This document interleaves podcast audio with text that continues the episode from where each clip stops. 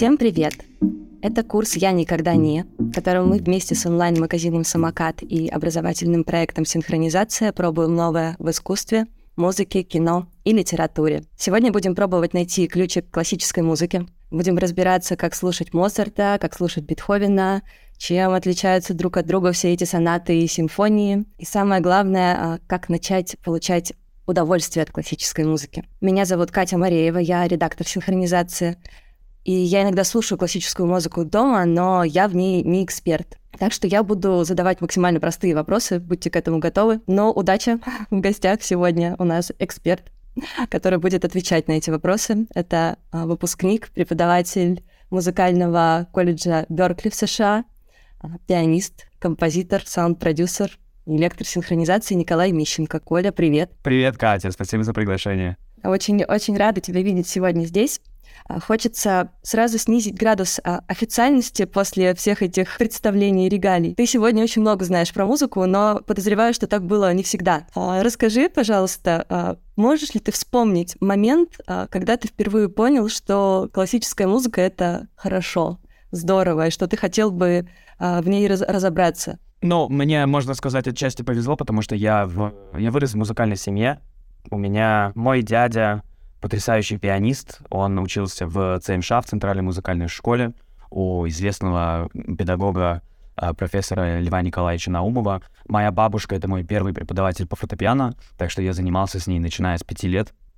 Соответственно, за счет того, что я из музыкальной семьи, а, я очень быстро вошел в мир прежде всего академической музыки, а потом уже джазовой, но осознанный выбор в сторону музыки и, и, и в сторону того, чтобы сделать музыку своей профессией, произошел в 14 лет. Это вот возраст, в котором я начал абсолютно осознанно этим заниматься, любить, ковыряться в музыке Баха, Моцарта, Рахманинова, знаешь, ты начал рассказывать. Я, я надеялась э, услышать какую-то историю из серии. Мне было э, в 7, я ничего не знала о музыке, э, шел по улице, услышал Моцарта. Вот, оказалось, что у тебя такая, э, такая музыкальная семья. И, наверное, э, слушатели могут подумать, музыка классическая — это только для детей из музыкальных семей, только для снобов, только для интеллектуалов.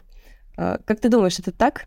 Ну, просто смотря на каком уровне мы хотим взаимодействовать с музыкой. Если мы хотим взаимодействовать с музыкой на уровне профессиональном, ее играть, исполнять, о ней говорить, о ней рассказывать на каком-то, не знаю, высоком уровне, то, наверное, и иметь не то чтобы семью, но иметь музыкальное, музыкантское окружение вокруг себя, это, это необходимый фактор, который на самом-то деле тоже достижим за счет того, что его можно построить. Но если мы просто на самом-то деле хотим получать удовольствие, наслаждение от прослушивания и разбираться в музыкальной культуре как скажем, потребители, то иметь бабушку-пианистку вовсе не обязательно. Ура!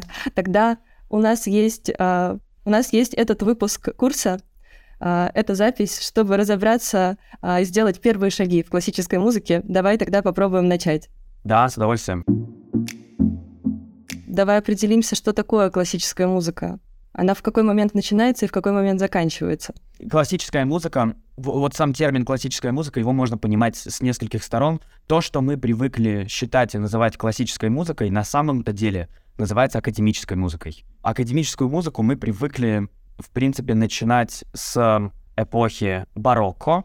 Барокко — это как раз Иоганн Себастьян Бах, Джованни Батиста Пергулези, Вивальди. И все, что после этого идет, в принципе, до сегодняшних дней, потому что существует современная академическая музыка, но в том виде, в котором мы, наверное, обычно ходим на концерты и слушаем эту музыку, взаимодействуем с ней, то где-то вот на Прокофьеве, Шестаковиче, а, Эрике Сати это можно подвести вот какой-то такой некий итог. Вот это все называется, в принципе, академической музыкой. Это уже, ну, без малого 400 лет нашей новейшей последней истории. Сам термин «классическая музыка», да, не, не, не, нет ничего грубого в том, чтобы назвать музыку Баха классической, потому что, в принципе, мы так как бы к ней и, и относимся, но на самом-то деле классическая музыка, как музыка эпохи классицизма, относится только к Моцарту, Бетховену, Гайдну, вот к этому периоду, mm. как раз когда зарождались сонатные формы, да, Соответственно, мы, когда в мире академической музыки, вот в профессиональном мире, когда мы говорим классическая музыка, то мы имеем в виду Моцарта, а, Бетховена и Гайдна. А почему тогда так получилось, что изначально музыка, которая только про Моцарта, Бетховена и Гайдна, почему этот термин так разошелся, и почему сейчас классической музыкой широкая аудитория называет, ну, вот как ты и описал, примерно все от Баха до современности, все, что без слов и на пианино с оркестром, грубо говоря. Ну, ну, я думаю, это пошло, пошло как раз не от музыки, а пошло от языка, потому что сам, сам термин классика, он подразумевает что-то, что, что-то, что на века осталось, да, эм, что-то, что было создано когда-то и до сих пор ценится, и в этом смысле Битлз, например, точно такая же классика, как Баф. Поэтому Битлз — это классическая музыка. Тем не менее, да, с точки зрения языкового, языковой просто формы выражения.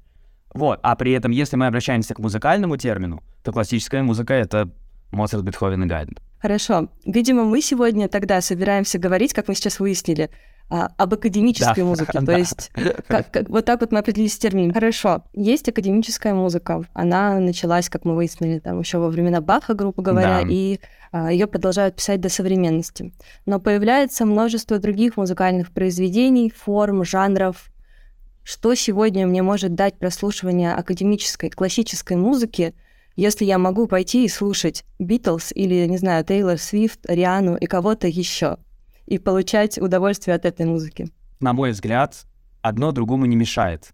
Да, то есть моей целью, в принципе, никогда не было сказать, например, что академическая там или джазовая музыка — это самая лучшая музыка, это единственная музыка, которая имеет какую-то ценность, а вот все остальное, что вы слушаете, там, не знаю, Риана Гранде, эм, Тейлор Свифт и что-нибудь еще, то это все, вот это все неинтересно. На самом-то деле нет, я как раз не сноб, я не, не, не такой, не, не, не, не академический, не джазовый ботаник, мне как раз интересно найти взаимосвязи одной музыки с другой. И чем больше вас, ваш вкусовой диапазон, эмоциональный диапазон, эмоциональный опыт, тем больше возможностей у вас оценить одно и другое и поставить их друг с другом на полку рядом. Если ты слушаешь, например, Ариану Гранде, Билли Айлиш, и тебе нравится их музыка, что, на мой взгляд, это потрясающие абсолютно артисты, и я тоже их люблю и тоже, и тоже уважаю слушаю, если вместе с ними на одну полку своего плейлиста ты сможешь поставить какие-то произведения Моцарта, Бетховена и Рахманинова, то это увеличит эмоциональный спектр твоих,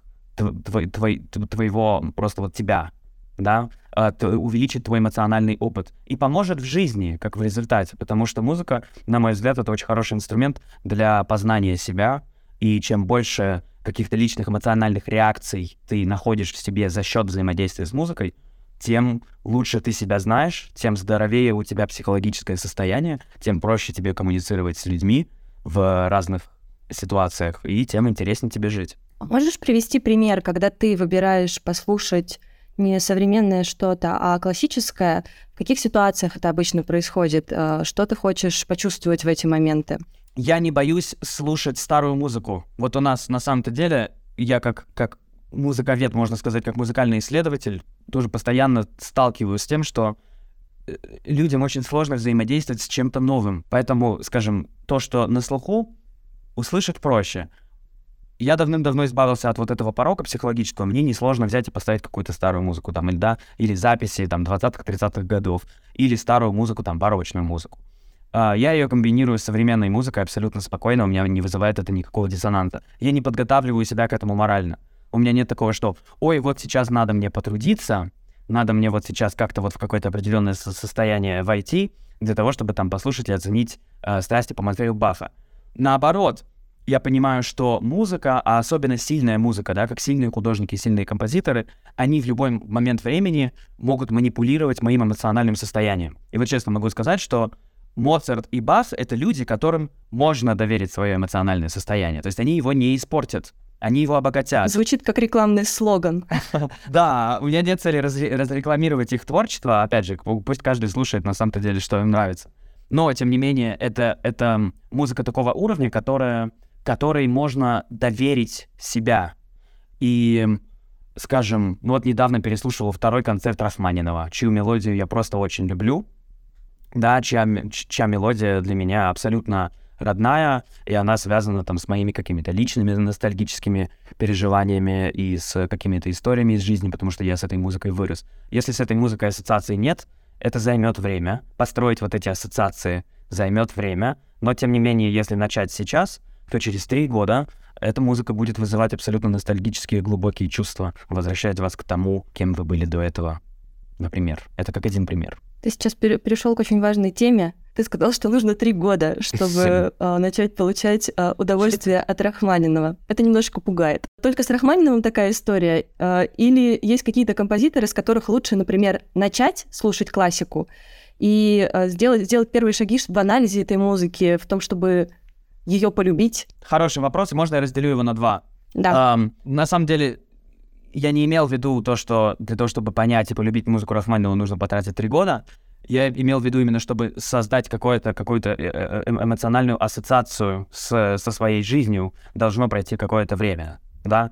И очень часто как раз музыка, в принципе, для многих людей служит вот этим инструментом взаимосвязи с какой-то там, например, с каким-то воспоминанием. Просто коротко пример из жизни. Я, я для себя очень долго хотел понять, в чем интерес музыки Radiohead, группы Radiohead.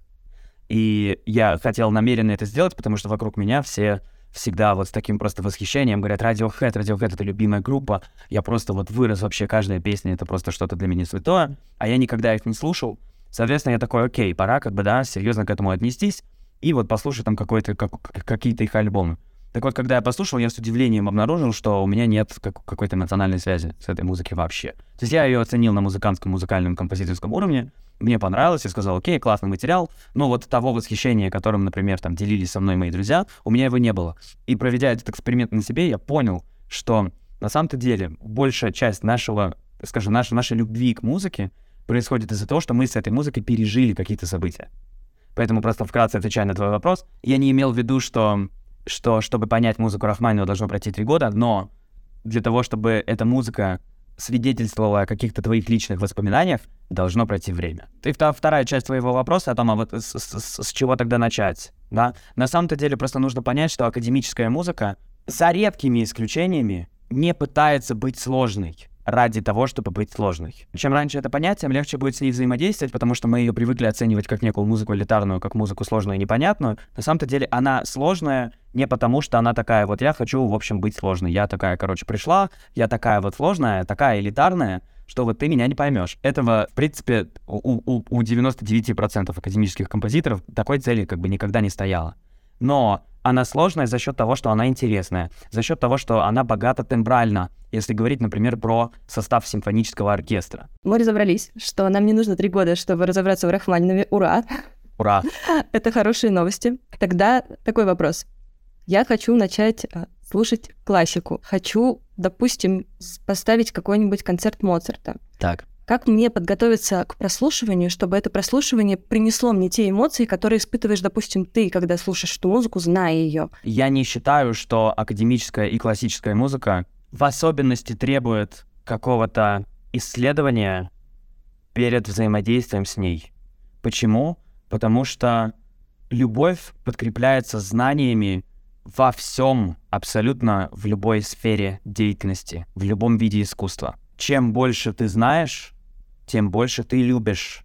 И в искусстве это работает абсолютно в любом, не только в академической музыке, и в театре, и в изобразительном искусстве, и в современной музыкальной культуре. Да, почему мы любим, например, современных артистов э, и любим слушать их музыку? Потому что маркетинг современный, доступный, работает таким образом, что мы постоянно имеем какое-то взаимодействие с этими артистами. Мы знаем, как они выглядят, мы знаем их мысли через Инстаграм, через YouTube да, смотрим их шортс, там, я не знаю, да, раз в раз в неделю. То есть у нас есть какое-то взаимодействие с этими людьми, в основном, помимо того, что мы слушаем и любим их музыку, мы любим контекст того, в, в какой контекст их жизни, в котором их музыка живет. И мы любим не только и не сколько непосредственно там какую-то, я не знаю, поп-композицию, сколько мы любим вот, вот этих артистов, да, в контексте того, что, о них, что мы о них знаем. Поэтому перед, ну, грубо говоря, взаимо... взаимодействие с академической музыкой не обязательно готовиться отдельно. Нужно просто вот этот, вот этот концепт, который я только что рассказал, которым на самом-то деле мы делаем каждый день абсолютно бессознательно, вот этот концепт нужно постараться перенести в, во взаимодействие с академической музыкой. Вот и все. Поэтому да, как бы это не помешает прочитать про композитора, понять, а кто он вообще такой, о чем он думал, что он писал, в какое время он жил, в какое сложное или в какое простое время он жил, сколько у него было жен, сколько у нее было мужей. Понять какие-то такие вещи человеческие для того, чтобы заиметь какое-то личное доверие или наоборот недоверие. Потому что, например, можно обсуждать музыку Вагнера и говорить о том, насколько он гениален, там, да, насколько Ой, у него да. прекрасная, прекрасная музыка, и как он много сделал для оркестра. При этом, когда начинаешь историю читать и понимать, что человек был антисемитом, что у него были там большие проблемы, там, да, там, с еврейским обществом и, и, и все остальное, многие люди просто вычеркнули Вагнера из списка. Почему? Не потому, что у него музыка плохая, да, а потому что мы не можем доверить ему свое эмоциональное состояние. Соответственно, чем больше ты А знаешь... это связано? Э? То есть, э, если, если человек, тем не менее, писал прекрасную музыку, и музыка эта в отрыве от его личности хороша, стоит ли тогда вообще изучать его какие-то темные факты биографии, чтобы потом расстроиться и понять, что ты не можешь доверить ему свое эмоциональное состояние? Вот это вообще супер вопрос. Просто супер вопрос. Я считаю, что музыка никогда не живет в отрыве от личности. Вот, что на самом-то деле, чем больше мы говорим про какие-то композиторские, композиторские находки, тем больше я, вот там, не знаю, живя, например, профессионально в мире музыки, тем больше я понимаю, что любой выбор композитора, он осознанный. Осознанный на эмоциональном уровне, на логическом уровне, на уровне там планирования своей карьеры, да, на уровне того, какую мысль он хочет донести, и так далее, и так далее, и так далее. А, поэтому одно от другого отделить невозможно, с одной стороны. С другой стороны, у каждого человека есть хорошие черты, есть плохие черты. Мы все не идеальны, да, какая-то твоя мысль одна, она будет прекрасной и будет заслуживать большого и чуткого внимания, а какая-то твоя другая мысль будет отталкивать, и она будет неприятна. Соответственно, здесь можно, в принципе, сказать точно так же, что там, не знаю, какая-то мысль Вагнера была замечательная, и, и она мне нравится, а какой-то я отнести себя не могу. Мне очень понравилась мысль твоя про то, что мы любим не только музыку, но и контекст, в котором она написана. И я подумала, пока ты рассказывал про все это, получается, что тогда Моцарт, Бетховен, там, Бах для своих современников, ну, это что-то вроде действительно современных поп-исполнителей для нас, что для современников это не были какие-то высоколобые, недоступные авторы, а для них это были какие-то такие же, да, знаменитые, но вот классные ребята, за которыми интересно следить, и к ним не относились, как сейчас, э, ну, как сейчас часто относятся к классической музыке, к чему-то недоступному и сложному, что для них это были такие же вот близкие и понятные люди, как для нас, не знаю, Майли Сайрус. Не совсем, не совсем. Вот я сейчас страшную вещь скажу, которую на самом-то деле большинство людей и даже музыкантов, которые взаимодействуют с музыкой, не понимают. Вся музыка, которую мы слушаем, за исключением церковной музыки, это entertainment, это развлечение. Вся, любая, самая сложная академическая музыка, ты приходишь в, там, не знаю, в концертный зал, в оперный театр, это entertainment. Это сделано изначально для того, чтобы тебя развлечь. Все, точка. На каком уровне происходит это развлечение эмоционально, это уже вопрос второстепенный. Но о чем я говорю? О том, что на самом-то деле Гайден, как раз, да, эпохи классицизма, это придворный композитор. Что такое придворный композитор? Это когда есть некий, да, большой, значимый человек, да, какой-нибудь там, не знаю, властитель очередной, и у него там каждую неделю происходят какие-то вечера, на которые он собирает там всю свою прекраснейшую свиту, каких-то там, какие-то связи, каких-то там бизнесменов, с которыми он дружит, каких-то там, значит, костей королей из других стран и так далее. И Гайден — это человек, который каждую неделю писал музыку и исполнял эту музыку с коллективом для вот этих вечеров. То есть он был абсолютно... Это бэкграунд-музыка была. На корпоратив, в общем, Это его условно корпоратив. заказывали. Это корпоратив. Да, только если сравнивать это с нашим временем, сейчас у нас есть аудиосистема, у нас есть Spotify, Apple Music, Яндекс, да, можно включить любую песню, пожалуйста, плеер, тебе у тебя все хорошо. Если у тебя есть деньги, то ты заказываешь современных музыкантов. А в то время как раз, ну а как, музыку же не поставить, не включить, соответственно, должен быть придворный композитор, который напишет каждый, там новую, ну, новое произведение каждому следующему вечеру. Да, потому что мы же, мы же богатые люди, уважаемые, мы же не хотим развлекаться под одно и то же произведение каждую неделю. Хотим разную музычку, вот, чтобы, чтобы и тут было интересно нам, чтобы весело было. Потому что вот ко мне большие люди приходят, я им большие деньги плачу. Соответственно, вот чем, ну, чи- чи- вот если визуально, человечески просто это понять, то, то- то ты, ну, очень быстро поймешь, что на самом деле это, это, это музыка развлекательная. Точно настолько же развлекательная, насколько клубная музыка сегодня. Просто законы композиции были немножко другими. да, и законы там технологии в музыке. Их вообще не существовало. Технология музыки, музыки заключалась в разных там музыкальных инструментах. Вот тебе, пожалуйста, скрипка, вот тебе, пожалуйста, значит, э, клавесин, вот тебе технология. А сегодня это уже там комп, диджей-пульт, э, да, там мониторы, комп, Бит- компрессия, всякие. эквалайзер. Вот сегодня вот это наша технология. А по сути музыка, как бы, она не изменилась и никогда не менялась. В общем, я поняла, если я хочу понять, как выглядела вечеринка в 18 веке, мне надо включить Гайдна. Да, бо- ну, вечеринка богатых. Понятное дело, что это было развлечение для свиты, но, ну, для, как бы, для больших людей. Но, тем не менее, да, сто процентов, бедные люди просто не слушали музыку. Раз мы затронули Гайдна, предлагаю перейти к небольшому блицу, который запланирован у нас э, в этом выпуске про самых известных композиторов в истории. И будет чуть-чуть. Я тебе предлагаю такую небольшую игру. Давай.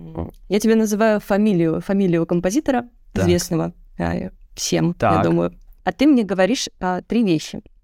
Во-первых, почему этот композитор был крутым в свое время, вот как Гайден примерно. Во-вторых, тоже в одном, в двух предложениях. Почему тебе интересно слушать и почему всем было бы интересно послушать этого композитора сейчас? И с каких двух, допустим, произведений а, начать, если я никогда его не слушала? И почему? Как тебе такой план? Давай. Бах. Почему он был крутым? А, почему он крутой сейчас? Что послушать? Баф крутой, потому что по разным причинам. Во-первых, хорошо темперированный клавир — это, это документ, который позволил всей академической музыке, современной музыке в том числе, всей музыке, с которой мы сейчас взаимодействуем, и западной, и популярной, позволил ей быть в, в равномерном, так называемом равномерном строе. А что это значит? Высота звука в том виде, в котором мы ее знаем, появилась и стала популярной благодаря Баху. Это можно сравнить просто с микротоновой музыкой, там, например, с музыкой индийской, арабской, да, с, там, с, с азиатской музыкой, они живут в другом строе. То есть это музыка, которая пользуется в буквальном смысле другой высотой звука. Вот, поэтому А что значит другой высотой звука? Она звучит как для нас? Ну, то есть она звучит непривычно, что Да, непривычно. непривычное сочетание звуков. Да-да-да, это просто непривычные цвета, краски, вот гармонические краски, которые у нас в музыке, в европейской, мы живем в европейской музыкальной культуре, вот в нашей европейской музыке там будут невозможны. И наоборот, те краски, которые достигают они за счет своего строя, а, у нас будут тоже невозможны. Поэтому вот для Условно европейской... говоря, допустим, Бах увидел, что красный цвет хорошо сочетается с зеленым, там хорошо контрастирует с зеленым, Мгм. а белый с черным, ну, грубо говоря. Или, или это неправильная аналогия?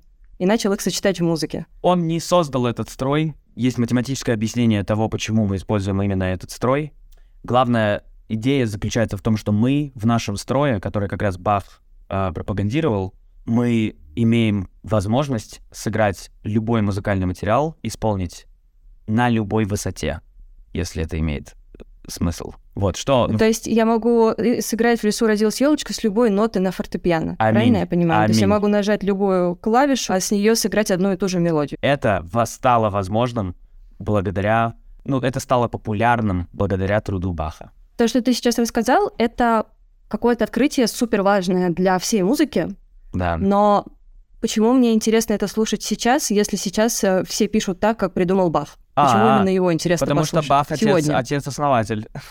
И потому что он, э, ну как тебе сказать, потому что он настолько мастерски владеет как раз вот этими красками, о которых, о которых мы с тобой говорим, что, как бы, на мой взгляд, в принципе, все остальные композиторы, вот это моя личная теория, все остальные композиторы, там, начиная от там, Прокофьева, заканчивая Моцартом, и на самом-то деле, начиная от Арианы Гранде, заканчивая Моцартом, все это дети баховские.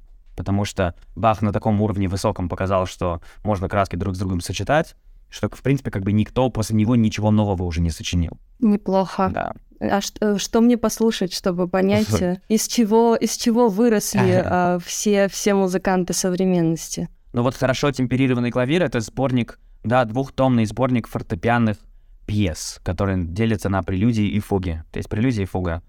А, но он, как бы, это, это значительный труд, это прям требует серьезного, серьезного, серьезной внимательности для того, чтобы все послушать. Поэтому можно послушать, например, первую прелюдию и фугу э, до мажор первого тома и второго тома. Вот это будет музыка, которую на самом-то деле все знают. А на что мне обращать внимание, когда я слушаю эту музыку? На гармоническую красоту хотя бы просто, да, на то, как звуки сочетают, сочетаются друг с другом, вот на минимальном уровне, если просто научиться наслаждаться вот определенной краской там в один момент времени. при прослушивании этой музыки, то, то это будет хороший старт. С Бахом разобрались. Дальше будем разбираться с теми, кто из него вырос, как мы только что выяснили. Да. Моцарт. Моцарт почему был, почему был важным композитором при жизни и почему его важно слушать и как приятно, может быть, слушать сейчас? По разным причинам. Во-первых, Моцарт тоже придворный композитор с точки зрения при жизни. Во-вторых, Моцарт — это ребенок, да, то есть это вот симбиоз это вот есть вот мудрецы, которые говорят о том, что ты живешь долгую-долгую-долгую, значит, жизнь, получаешь большой опыт, а потом ты в какой-то момент времени вот оказываешься просто в, в душе ребенка, потому что понимаешь, что все настолько просто. Вот Моцарт это как раз тот человек, который, грубо говоря, по быстрому пути прошел до, до того, чтобы стать ребенком настоящим. Это в его музыке отражается. Его музыка шутлива, забавна, мультяшна, она понятна абсолютно каждому человеку с каким-то, знаешь, вот с, с, с какой-то вот игрой внутри себя, с каким-то таким вот, не знаю, люди, которые выходят, там, листочки появляются, да, весна наступает. Вот если у тебя есть вот эта эмоция внутри, то Моцарт тебе будет очень понятен. И почему его интересно слушать сегодня? Да потому что такого ощущения, на мой взгляд, такой детскости, нетронутости, ее практически никто не пропагандирует. Поэтому приходится обращаться к художникам прошлого для того, чтобы это получить. Чтобы окунуться в детство и почувствовать себя ребенком. Да. Это, это классная рекомендация. Никогда не думала слушать Моцарта с такой точки зрения. Возможно, сейчас вот закончим записывать этот выпуск, и я попробую. Давай, да, да, да. А я где-то слышала, что Моцарт на самом деле не изобрел ничего нового глобально в музыке, но uh-huh соединил в, вот, во всех своих симфониях и концертах просто самое лучшее от своей эпохи. Это правда или нет? Вот так. Ну, я, я бы сказал, что это правда. Вот. Но я оговорку такой сделаю, что если мы будем, знаешь, как обыватели, да, как потребители, как слушатели, пытаться смотреть на академическую музыку с точки зрения того, кто что изобрел, кто когда это придумал, то это усложнит нам жизнь в взаимодействии с этой музыкой.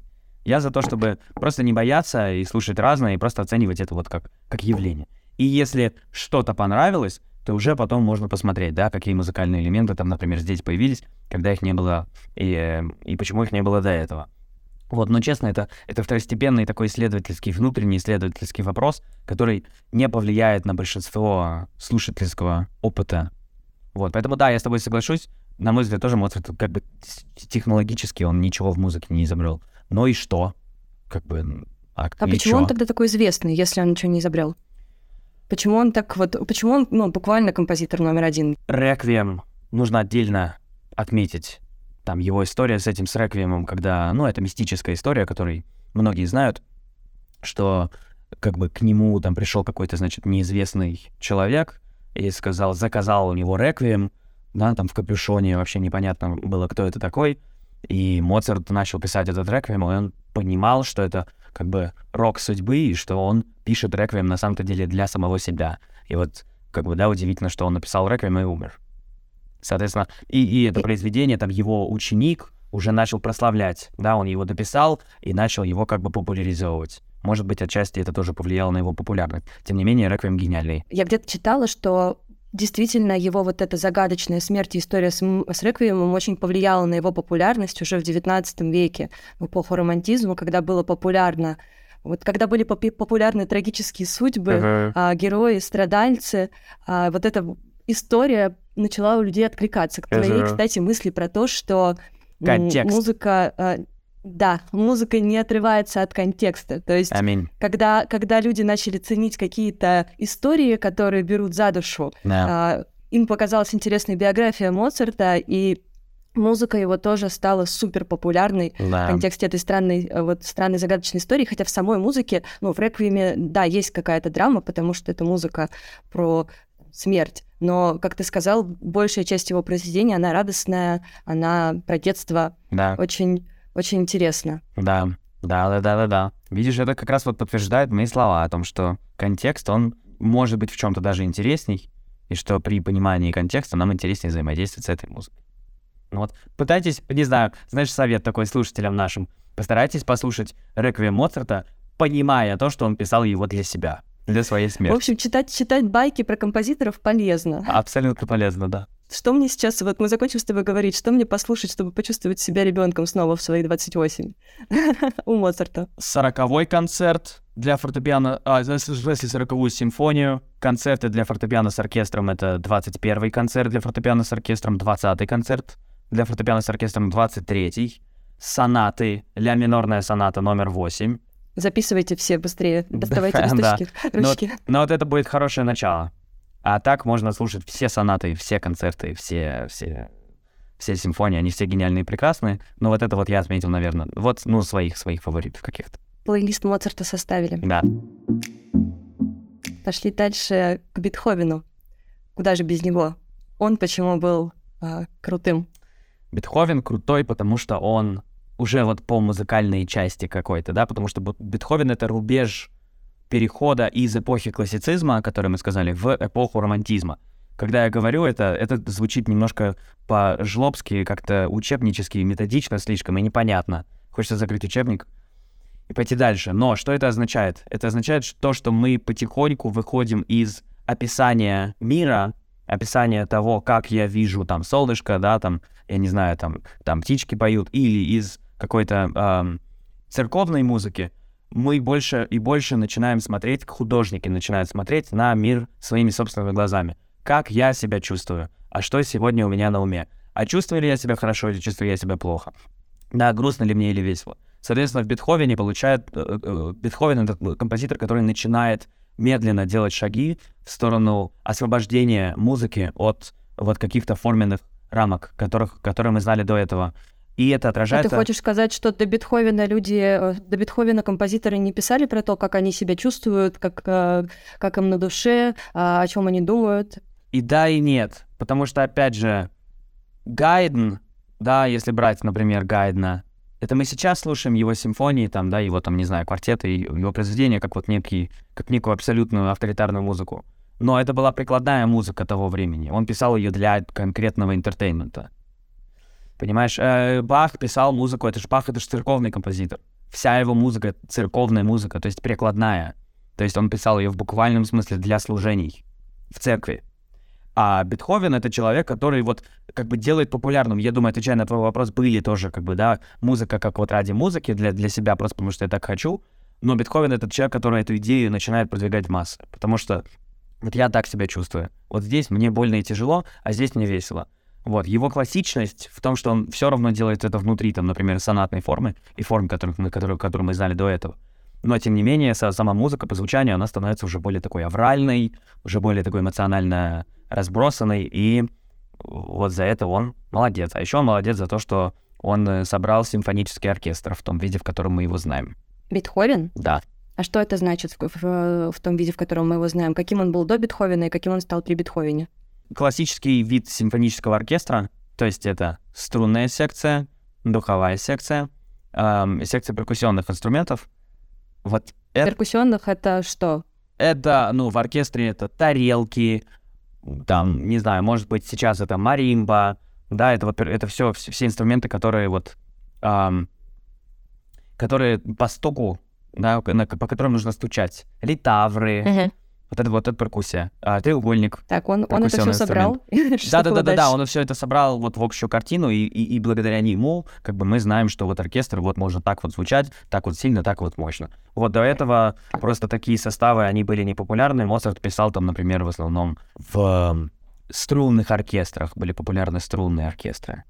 Вот, поэтому не знаю, опять же, как это произошло с точки зрения индустрии, что он для этого сделал, и кому он позвонил для того, чтобы, для того, чтобы собрать этот оркестр. Но, тем не менее, это, то- это то за то, что мы его мы в мире музыки ценим. Потому что по- по- после него оркестр получил вот этот ам, состав, которым мы пользуемся до, вот до сегодняшних дней. Ну, Про оркестр впечатляющий, но больше меня, честно говоря, впечатлило про то, что он одним из первых начал выражать свои чувства в музыке.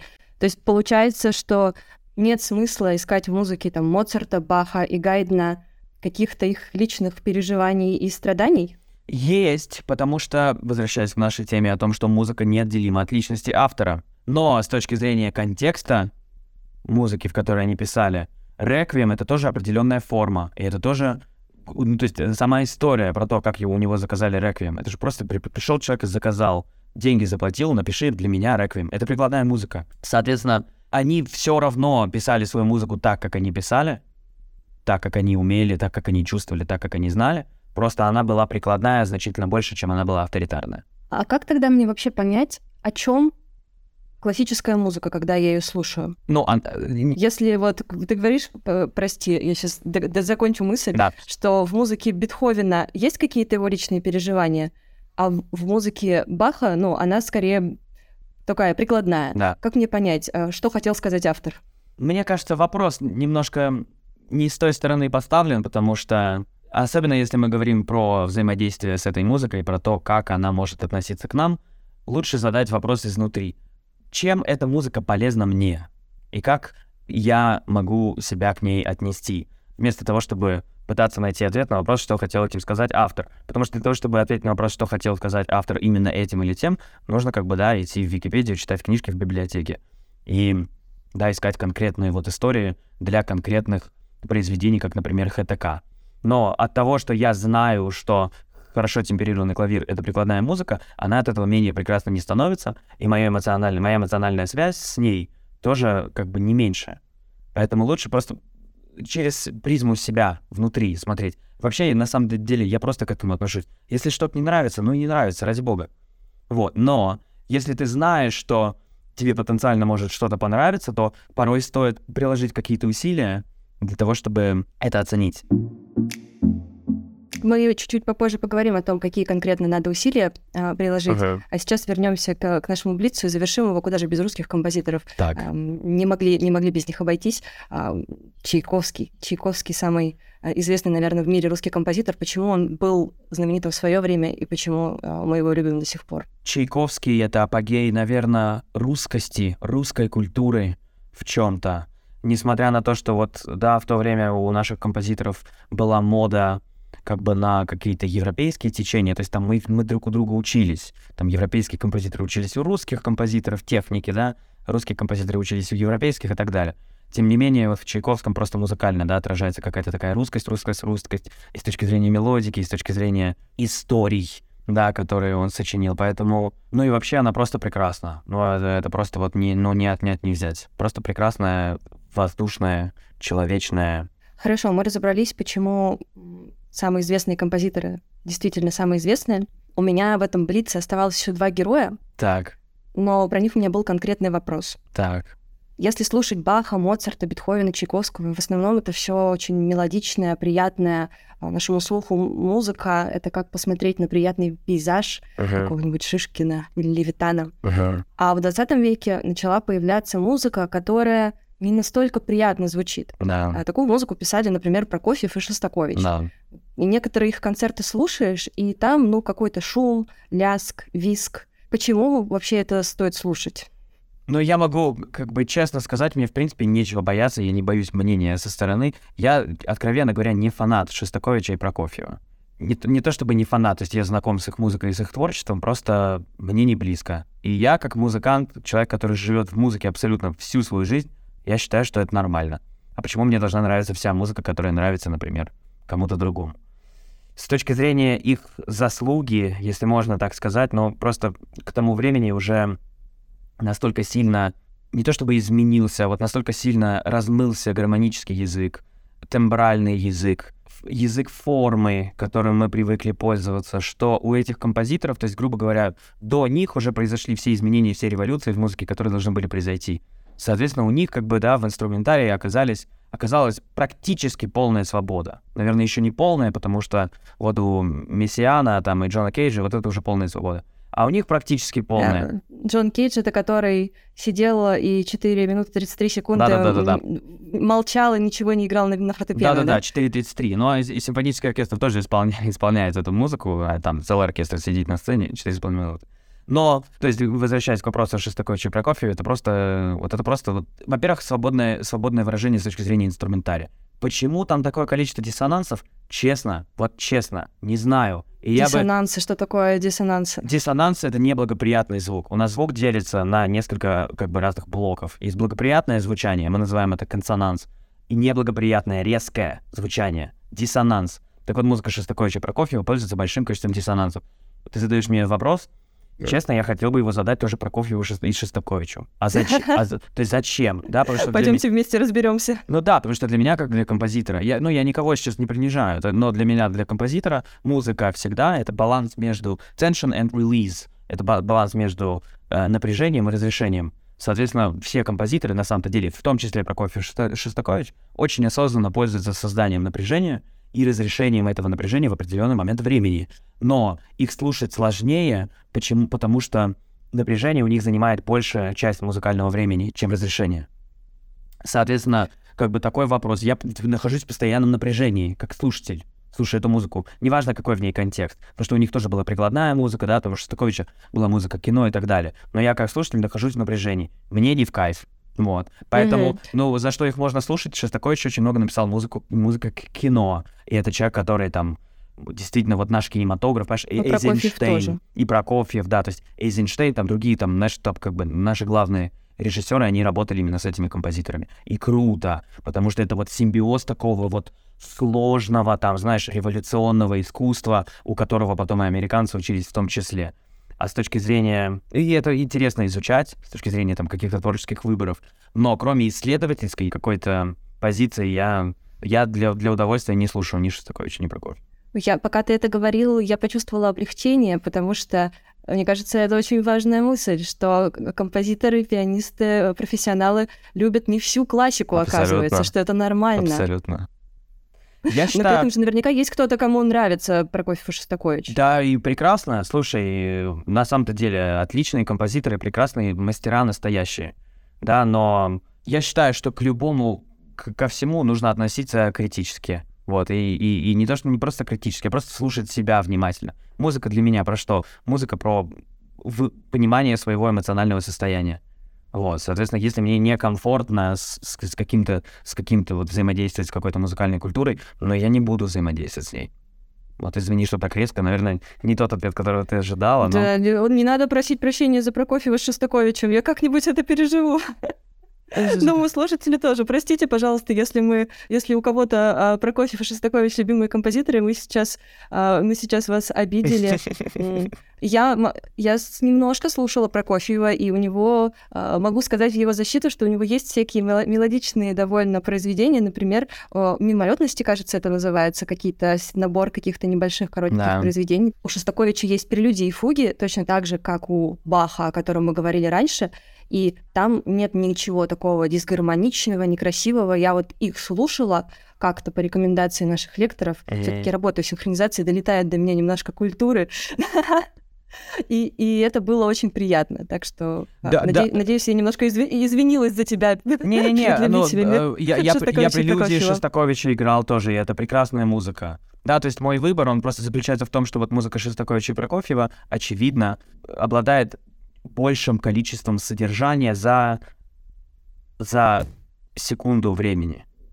Вот, и что, скажем, воспринять такое количество информации, это тяжело. Получается, если так подытожить, то, допустим, Моцарт и Бетховен — это музыка для души, для того, чтобы что-то чувствовать и переживать, какие-то эмоции, лучше понимать себя — а Прокофьев Шостакович — это, допустим, если ты хочешь подойти к, музыку, к музыке как к какому-то интеллектуальному развлечению, и вот э, как поанализировать что-то, поразбираться, вот это скорее про разум, а не про чувства. Ну, Можно так сказать? Мне до сих пор не хочется немножко вот в такие э, как бы рамки это обрамлять, но ну, это я понятно. бы с тобой согласился, потому что Шостакович, Прокофьев, Стравинский, там действительно нужно больше думать. Там нужно больше думать и, и нужно больше знать. С кого мне тогда лучше начать? Ты сказал, что какую-то музыку воспринимать сложнее, какую-то проще. С кого мне лучше начать э, погружение в классику, если я хочу в целом как-то сориентироваться в этой музыке, полюбить ее? Супер. Я бы нач- начал, я бы начал с эпохи импрессионизма.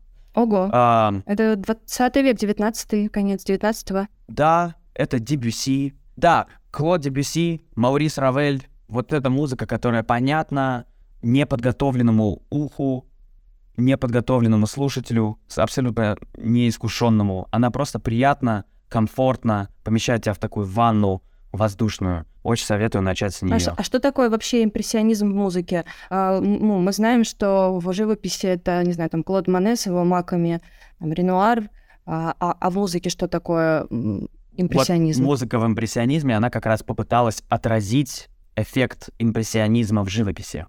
Потому что, если так сухо говорить, то импрессионизм в живописи, он отличается чем? Блером таким, да, такой размытостью, то есть мы как бы на ощущения смотрим значительно больше, чем на некую детальность, там, реалистичность того, что нарисовано. То есть реалистичность того, что нарисовано, нам как бы не особо важна. Но вот какая-то вот такая дымка, да, мы воспринимаем все там через вот какие-то вот, какую-то вот, я не знаю, там, призму вот какого-то тоже, знаешь, такой воздушности. Вот в музыке это как раз эти композиторы, они попытались это изобразить, и, на мой взгляд, изобразили на 100%. Вот, потому что там... То есть они прямо изображали, получается, в музыке какие-то явления природы, животных, правильно я понимаю? Да-да-да, там вот очень много таких вот, знаешь, вот таких вот образных образных э, каких-то идей. Поэтому она, то есть с точки зрения там значения какого-то, да, она не сказать, что прям супер-мега глубокая. Но вот там как раз краски, да, такой блер. То есть там гармонический язык, он очень сильно смазан, да, за счет того, чтобы ты вот как-то вот так вот... В общем, надо послушать. Я очень советую. Она очень простая для восприятия. А дальше после этого Эрик Сати, вот это первый композитор, вот минималист. Тоже ну, я ну, с, с большим уважением отношусь. И его музыка очень-очень простая.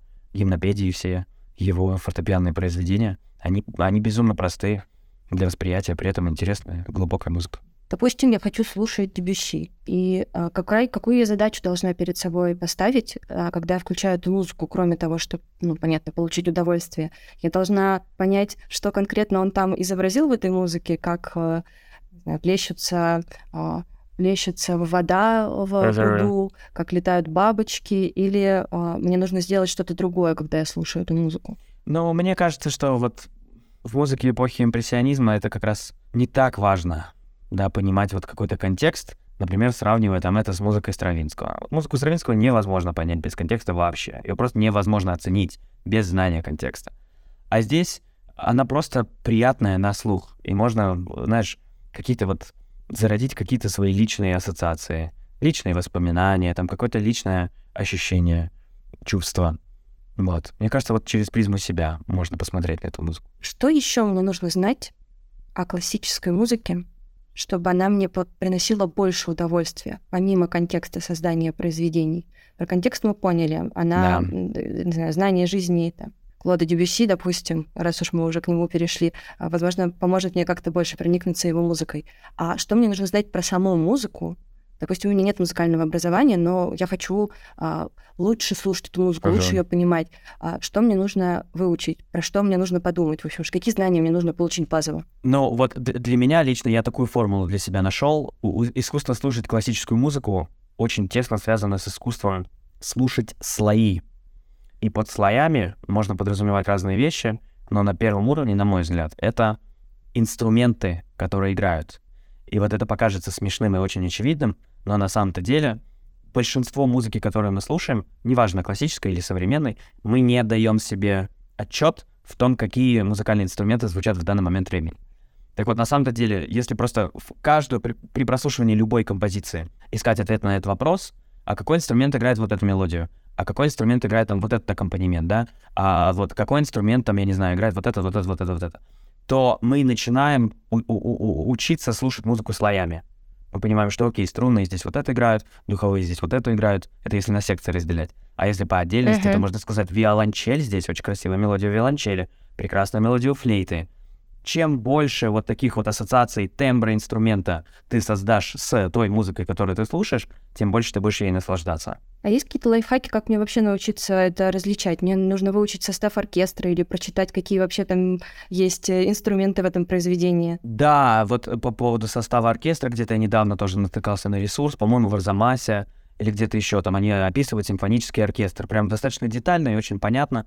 Можно походить на концерты просто. Почему полезно ходить на концерты? Да, потому что ты видишь, как и, э, и на каких инструментах кто когда играет. Лучше, конечно, поближе к сцене тоже садиться, для того, чтобы было понятно, что окей, там, не знаю, здесь скрипка зазвучала, вот она звучит вот так, да. Здесь, там, не знаю, тромбон какую-то там ноту грозную берет, вот он, вот у него такой тембр. Соответственно, чем, чем больше просто ты вот осознанно, достаточно об этом думать. Можно, в принципе, даже, знаешь, как-то вот ничего не читать на эту тему. Можно просто об этом думать, да? И вот когда ты начинаешь действительно просто ловить себя на мысли о том, что вот, вот этот инструмент вот так звучит, то потом у тебя это просто вот становится частью твоих знаний. есть ли такое, что чтобы, например, рассказать о любви, Ага. композитор будет а, использовать скрипки, а чтобы рассказать о, что, о чем-то грозном или жестоком, он там выберет какую-нибудь трубу? Или это не обязательно так? Есть какая-то зависимость Ну, между да. инструментами и теми эмоциями, которые композитор доносит до слушателя? И да, и нет. На самом-то деле, у меня диплом в кинокомпозиции. Кинокомпозиция — это как раз искусство э, расчленять музыку на какие-то элементы, э, искать эмоциональную связь с ними и давать слушателю ту эмоциональную связь с помощью этих элементов, которая требуется в данный момент времени. И музыкальные инструменты, выбор музыкальных инструментов с этим, конечно, тесно связан. Да, вот как раз там у Шостаковича стрельба, а, например, эм, эм, она показана э, ударами малого барабана. И не только у одного его. Да, почему? Потому что, ну, удобно. Это такой перкуссионный э, дерзкий инструмент. Э, Можно очень четкие короткие удары на, нем показать. Что касается струнных и духовых, наверное, здесь немножко сложнее, потому что уже такое количество музыки написано. Соответственно, у этих инструментов уже настолько сильно размылись роли. Но, тем не менее, есть какой-то тембр, да, которым тот или иной инструмент обладает. Соответственно, можно попробовать какую-то такую схему для себя создать, просто она будет не всегда верная. От композитора в композитор, композитору, от, от, от произведения к произведению она будет меняться.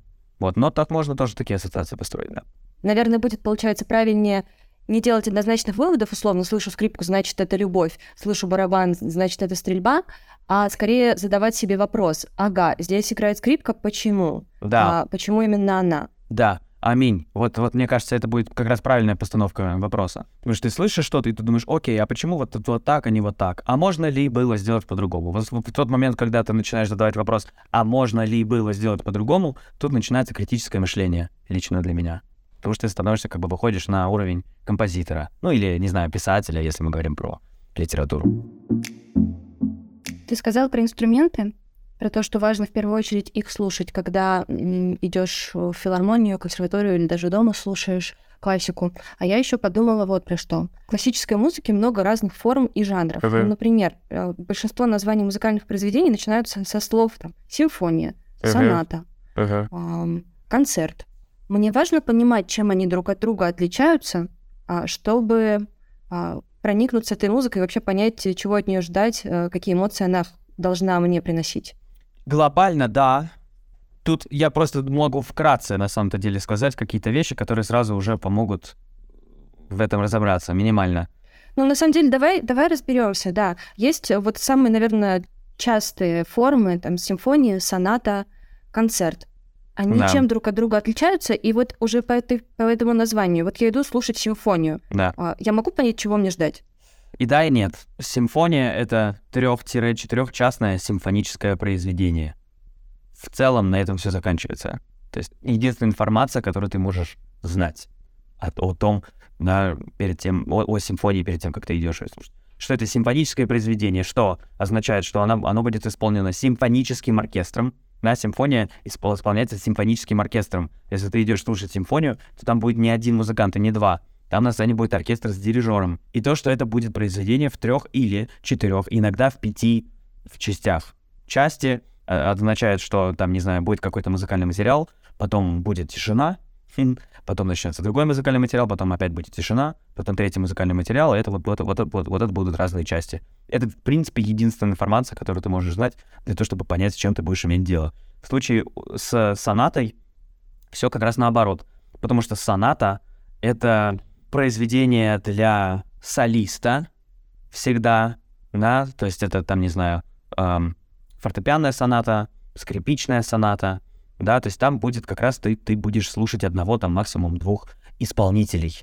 Эм, никакого оркестра ты там не увидишь. Что касается сонатной формы, да, действительно, в сонате есть очень, на самом-то деле, очень сложная форма внутри, которую мы не то чтобы не сможем на одной лекции обсудить, там, да, на одном подкасте, мы не сможем... Ну, То есть то есть- не, не нужно. Да, А, да, а да, есть да. какие-то общие правила? Вот правила написания сонаты, например, не знаю, одна часть быстрая, вторая медленная, одна веселая, другая грустная. Да, в основном. Ну вот в классической сонате, в классической сонатной форме, как раз в которой писал Бетховен, Моцарт, Гайден.